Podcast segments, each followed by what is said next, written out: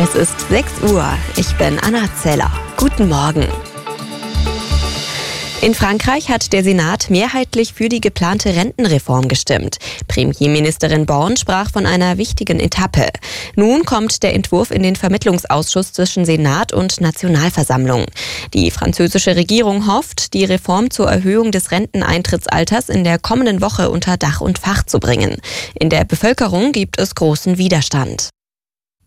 Im Verkehrssektor drohen offenbar massive Warnstreiks. Das berichtet die Bild-Zeitung.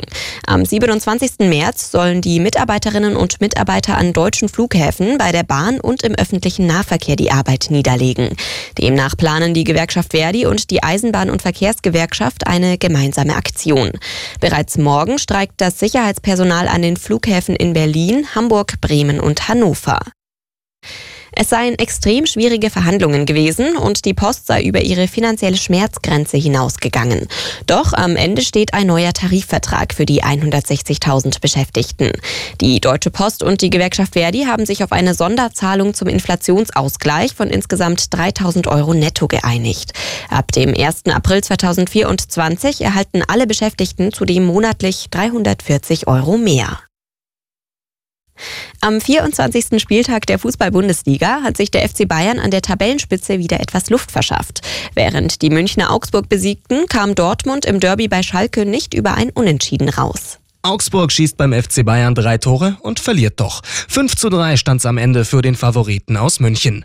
Die Bayern hatten am Nachmittag an der Tabellenspitze vorgelegt, Dortmund konnte am Abend aber nicht nachlegen. Die Westfalen mussten sich im Derby bei Schalke mit einem 2 zu 2 unentschieden begnügen. Damit sind die Dortmunder in der Tabelle wieder zwei Punkte hinten dran. Außerdem spielten Leipzig Mönchengladbach 3 zu 0, Frankfurt Stuttgart 1 zu 1 und Hertha BSC Mainz auch 1 zu 1. Erik Garnesch, Sportredaktion.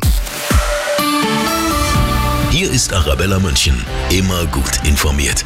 Nachrichten, Verkehr und jetzt das Wetter. Und das ist so, brr, sagen wir es mal so, in einem Wort. Oh, kalt in München am Friedensengel und in Penzberg aktuell plus minus 0 Grad.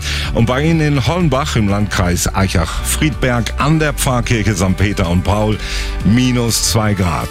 Tief Ewald zieht mit seiner Warmfront über uns hinweg. Das heißt, dahinter kommt dann ungewöhnlich milde Luft nach München. Warum? Wir erreichen morgen bis zu 20 Grad. Aber erstmal sehr warm am heutigen Tag und der sieht ein bisschen, naja, trübe aus. In den Frühstunden breitet sich örtlich Schneefall aus, der zur Mittagszeit von Schwaben her in Regen übergeht. Im Laufe des Nachmittags lässt er dann langsam nach. Die Temperaturen steigen erst wenig an. Am Nachmittag dann aber rasch auf 7 und 10 Grad. Morgen, wie erwähnt, wow, Sonne, 20 Grad. Kurzer, ja, so Freudenstrahl. Denn am Dienstag ist alles wieder vorbei. Da wird's kälter mit Schauern. Das Wetter mit dem Dagelfinger Blumenhof. Wir wecken Ihre Sinne. Mit Pflanzen und Kräutern für Garten, Balkon und Küche. München, Riemerstraße 200.